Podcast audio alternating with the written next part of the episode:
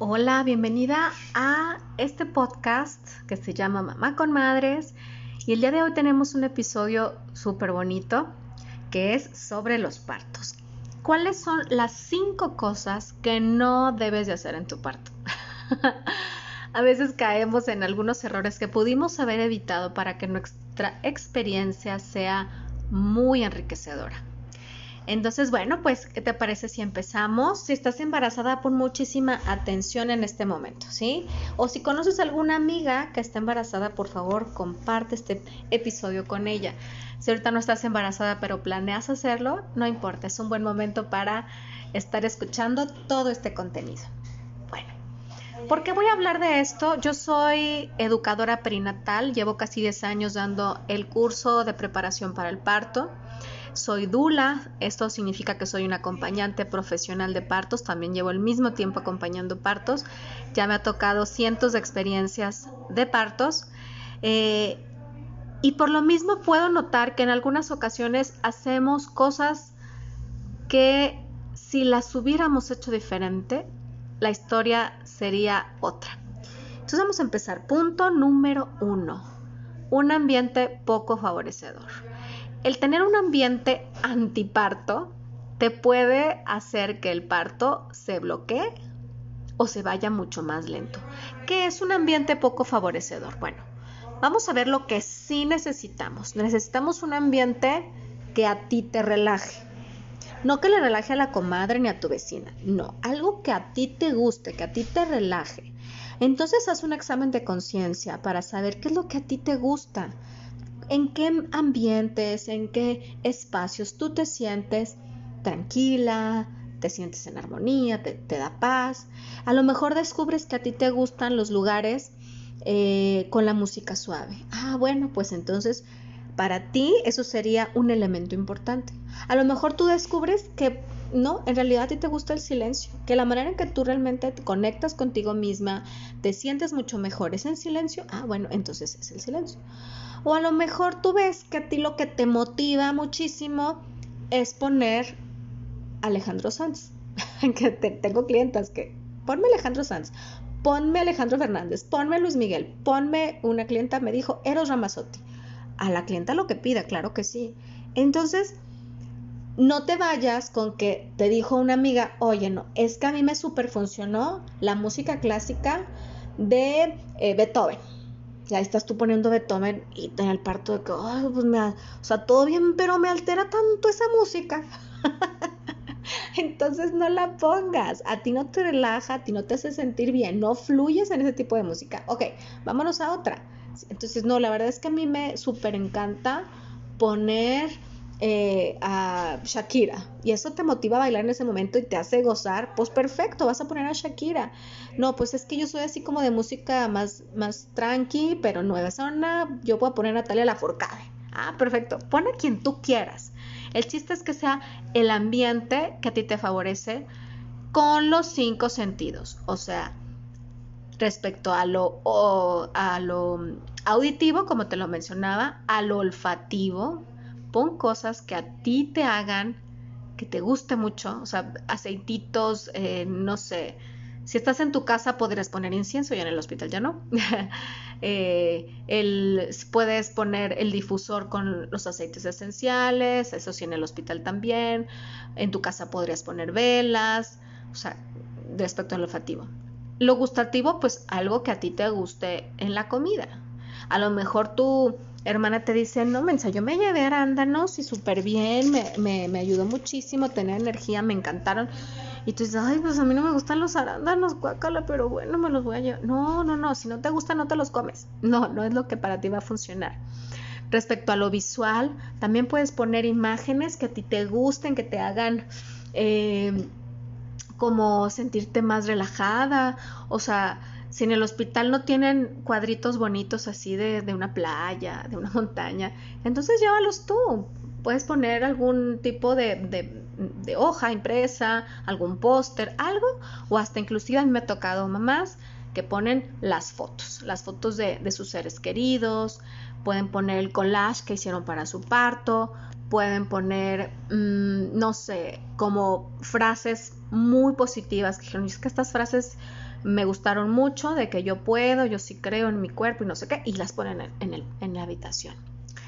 Y también respecto a lo táctil, ¿no? O sea, si a ti te gustan los masajes, qué padre. A lo mejor a tu vecina de cuarto no le gustan y no tiene por qué aplicarlos. A mí me ha tocado clientas que no les gusta que las toquen se me hace raro, ¿verdad? Yo como me encantan los mensajes, yo diría, ay, todo el mundo le gustan, pero no, hay gente que tiene un conflicto con que la toquen mucho, entonces lo que a ti te funcione estará perfecto, así que el poner un ambiente poco favorecedor, lo que va a provocar es que tú te sientas intranquila, que nomás estés pensando en todo lo que, en lo que sí hay y lo que no hay, eh, que no fluyas y que las hormonas no estén en esa sintonía que necesitamos para que el trabajo de parto siga transcurriendo como debe de ser. Punto número dos. Los nervios traicioneros. Esos no les hagas mucho caso. claro que si es una experiencia completamente nueva, pues puedes tener emociones, por supuesto, somos humanas, no somos robots. No se trata de decir, no voy a sentir ninguna emoción negativa. Pues es casi imposible, ¿no? Sí recomiendo estar lo más confiadas posible en el proceso, pero tampoco te sientas culpable si en algún momento te da un poquito de miedo, un poquito de nervios. Yo, que he tenido cinco partos, todavía el quinto sentía algo de, nervio, claro, pero no dejes que te domine. Si el nervio, si el miedo, si la angustia están dominando tu cuerpo, tu ser, entonces eso va a hacer que tu parto efectivamente se bloquee, porque el mensaje que le estás dando es, el parto es horrible, no, no, no quiero seguir, es, es algo feo, entonces mejor aquí la dejamos y las hormonas ya no trabajan para que esto continúe.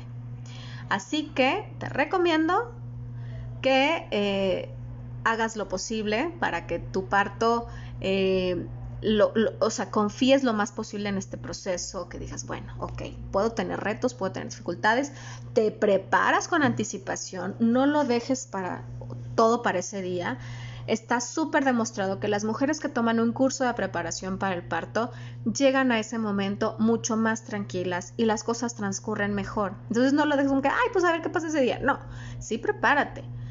Eh, infórmate, escoge bien a los médicos que te van a atender, que estén en la misma sintonía que tú, que tengan en su visión el mismo parto que tú deseas. Planifica todo muy bien y en ese momento confía en lo que tenga que pasar ábrete, que es, parte de, mi siguiente punto.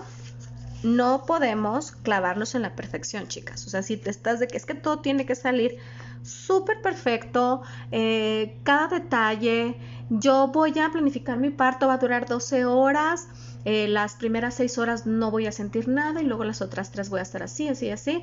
Y voy a usar esto y ta, ta, ta. Y va a pasar esto en aquel momento. La verdad, el parto es un acontecimiento que no podemos controlar.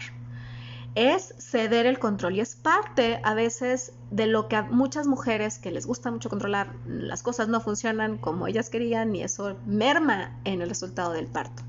En ese momento tú tienes que soltar tus expectativas de perfección. Ya te preparaste, ya escogiste a los mejores médicos para ti, ya, ya pusiste todo de tu parte, física, mental, emocionalmente, ok, en ese momento suelta y déjate llevar. Que pase lo que tenga que pasar. Si hay un plan B, un plan C, un plan D, tranquila. Esa es la forma en que tu bebé tenía que nacer. Y esto se los digo también por las mamás que tenían la ilusión del parto y terminan en cesárea. Yo sé que es algo que te duele, no quiero decir que no pasa nada, no, sí pasa, si alguien que se prepara mucho en todos los sentidos y de repente le dicen tu bebé está sufriendo lo que sea tiene que terminar en cesárea, claro que duele, pero también quiero que sepas que el universo tiene diferentes eh, planes para ti, entonces tú haz lo que en ti queda y lo demás déjalo a la experiencia. Y si necesitas poner analgesia, si necesitan algún medicamento, si finalmente terminan en cesárea, simplemente da gracias que las cosas están pasando de alguna manera y ese es el aprendizaje que tú tenías que tener en ese momento de tu vida. Y disfruta de cuando nace tu bebé, ¿sí? Tranquila, no quiero que esto genere como una angustia porque no sucede como nosotras queremos. Punto número cuatro Tan, tan, tan. Este es un punto que a veces cuesta, este, cuesta trabajo, Pero no es tan complicado, chicas, que es no avisarle a todo el mundo. Cuando tú le avisas a todo el mundo, desde que estás empezando tus primeras contracciones, eh, van a estar presionando todo el tiempo para saber cómo vas, qué, necesitas, este, ya se van a ir al hospital antes que tú. A mí me ha tocado llegar con mi paciente, con, como Dula, o sea, llego con mi clienta, estamos llegando y, ya estaba la porra ahí. Y menos ahorita que estamos evitando salir y lo menos que se pueda en los hospitales, por favor no le avises a todo el mundo. Avísale a tus papás, a gente muy cercana y eso si tú sabes que son tranquilos, porque si tú sabes que tus papás son muy nerviosos, mejor ni les digas. Y ya cuando ya esté a punto de nacer, ya le puedes avisar a un poquito más de gente o ya cuando haya nacido, la verdad es que no ayuda en nada que tengas a todo el mundo encima de ti. Los partos pueden ser muy cortos o pueden ser muy largos, pueden durar 12, 15, 24 horas.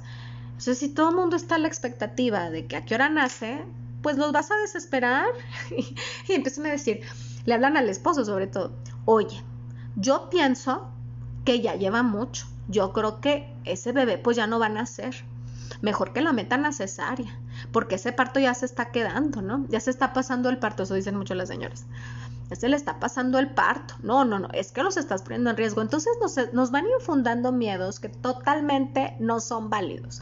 Así que no le avises a todo el mundo. Sea super VIP con la gente que, sabe desde que estás en labor de parto y también con los que cuando ya nació, con, con, los muy cercanos son los que vas a decir, ya nació mi bebé, les mandas una foto si tú quieres, pero para que los conozcan, pues se van a esperar. Esa es otra historia que, contaremos en otro episodio. Y punto número 5. En este momento del parto transcurren tantas emociones, tantas eh, eh, sentimientos bonitos y unos un poquito feitos. Puedes llegar a tener un total gozo, pero también coraje, puedes tener tristeza, hay un dicho que me encanta que dice que las mujeres cuando estamos en labor de parto viajamos hasta las estrellas para poder traer a nuestros hijos al mundo. Eso significa ese viaje tan profundo, tan intenso, claro, con las olas de las contracciones, las olas uterinas que son, pues, se hacen presentes, no quiero decir palabras negativas, más bien se hacen presentes con todo, no las puedes ignorar. O sea, muchas les puede pagar de una manera solamente física, de, ay, sí, sí, la siento. Y otras nos hacen llorar, nos hace desesperarnos, nos da ansiedad. A mí personalmente también me llegó a pasar. Me gustaría en otro episodio contar la historia de mis partos, porque vas a descubrir que mis partos no son perfectos, que mis partos también tuve muchas emociones encontradas, mucha, mucho coraje, tristeza y angustia y, ah, y, y, también muchísimas cosas bonitas, que eso es lo que, lo, lo que importa más. O sea, yo siempre digo, valió la pena todo lo que viví para el resultado que ahora tengo. Claro, el tener a mi hijo en mis brazos y poderlo haber hecho yo solita, yo haber dado a luz a ese bebé, no tiene nombre. No lo puedo ni describir. Me, me, fascina ese momento. Y lo sigo viendo con mis clientas cuando me toca acompañarlas como Dula. Y me fascina. me fascina ese momento. No lo cambio por nada. Entonces, para que te des cuenta que que es un momento de tantas emociones, tanto tuyas también como de tu pareja, entonces no tomen nada personal, porque esto también puede ser motivo de divorcio. que si dijimos algo ofensivo o si nos dijeron algo que yo en mis sentimientos, acuérdate que estamos hablando en una experiencia difícil. Eh, a lo mejor yo le dije a mi marido, ay, estás para allá porque te huele horrible el tufo, el aliento, no sé, pero ay, porque el pobre te ha estado acompañando toda la noche y no se ha lavado los dientes por no soltarte, pero llega un punto que le dices algo ofensivo como eso. Y, y recuérdale que por favor no vaya a tomar nada personal. O igualmente al revés, que te diga, este, oye, pues es que quiero ir al baño. No, no, no vayas, no, no, no quiero que te vayas. Oye, pues no, pues es que suéltame tantito, caray, o sea, tampoco soy tu esclavo, o sea, cosas así, pues tú puedes llegar a sentir en ese momento como, no sé por qué me dijo tan feo, ¿no? Pero estamos hablando los dos con contracciones, con cansancio, con falta de sueño, a veces con falta de comida, Entonces no lo tomen personal y simplemente después cuenten esa anécdota como súper graciosa. ¿Te acuerdas cómo te dije? Ja, ya cuando estén con el bebé en brazos. Y acuérdense que todos estos retos que vivimos como pareja son retos para crecer como persona primero y después como pareja. Esto los puede hacer crecer, los puede hacer más fuertes en su relación, así que no hay que tomar nada personal. ¿Cómo ves? ¿Te sirvieron estos cinco puntos? Espero que sí. Eh, de todos modos, te invito a visitar mis redes sociales, tanto en Facebook como en Instagram. Me encuentras como Silka Coach de Maternidad. y me encuentras para muchísimos más consejos. Eh, próximamente tengo curso de preparación para el parto, lo abriremos la semana que entra constantemente, todavía en línea. Muchas clientes me preguntan que si ya voy a abrir presencial. De verdad no es prudente. Las embarazadas en este momento tienen que cuidarse más, chicas. Esto solamente lo voy a dejar como, como último comentario, como comercial, como comercial sin fines de lucro, pero de veras eh, a mí me, me, me angustia mucho el tener clases presenciales con embarazadas y ponerlas en riesgo. Acuérdense que sacó un comunicado la Organización Mundial de la Salud diciendo que eh, ustedes pueden contraer el virus como cualquier otra persona, no tienen la misma probabilidad, pero cuando lo contraen tienen mayores riesgos de que se complique. Entonces no queremos eso, por eso guárdense lo más que puedan en sus casas, salgan solamente lo indispensable. Así que por lo pronto todavía tengo las clases de yoga prenatal en línea, que es un grupo muy bonito que se ha formado, desde cualquier parte del mundo lo puedes tomar, las clases y también el curso de preparación para el parto en línea. Bueno, te mando un abrazo muy fuerte y espero que nos escuchemos en el siguiente episodio. Bye bye.